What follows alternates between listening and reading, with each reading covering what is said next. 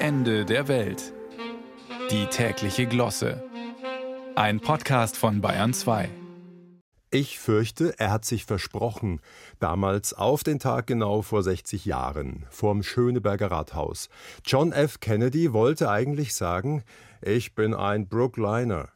Aus der Kleinstadt kommt er ja, im Raum Boston. Da noch so ein B wie in Berlin. Kein Wunder, dass er durcheinander kam. Da steht er also vor eineinhalb Millionen Berlinern, mit Jetlag in den Knochen, die Sturmfrisur passt zu den turbulenten Zeiten und hört sich sagen, ich bin ein Berliner. Na, da war's passiert. Im tosenden Jubel ging unter, wie er für sich hin murmelte, Quatsch, Brookliner. Egal. Und wollen wir mal reinhören, was er wirklich dachte, mittlerweile sogar aktenkundig? Ich bin erleichtert über die Berliner Mauer, schließlich beendete sie die Massenflucht samt brandgefährlicher Lage. Und wo wir schon im Großhirn eines großen Präsidenten herumstöbern, was gibt's da noch für Sätze, die mit Ich bin anfangen? Hier. Ich bin römisch-katholisch und das zweite von neun Kindern. Stimmt. Der Sohn eines Mannes, der seine ersten Millionen mit Alkoholschmuggel machte. Stimmt. Ich bin ein Playboy und nicht treu.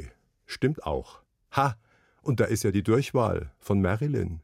Neben einem aufbewahrten Zitat aus der damaligen New York Times.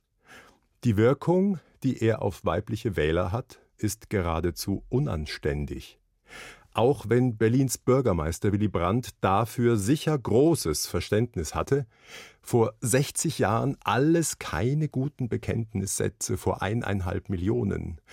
Aber gesetzt den Fall, JFK hat tatsächlich sagen wollen, ich bin ein Berliner, also einer von euch Westberlinern, um die im Osten geht's ja nicht mehr. Was hätte er im Jubel gleich noch und wahrhaftig hinterher schieben können?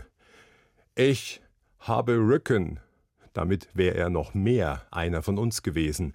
Der Ärmste trug jahrelang Stützkorsett, orthopädische Schuhe, nahm fünf heiße Bäder am Tag, Schmerz- und Schlafmittel und Antidepressiva und machte nach außen auf sportlich, jugendlich, energetisch. Er hätte auch rufen können, ich bin oft nur Fassade. Grenzenloser Jubel, vollends einer wie wir.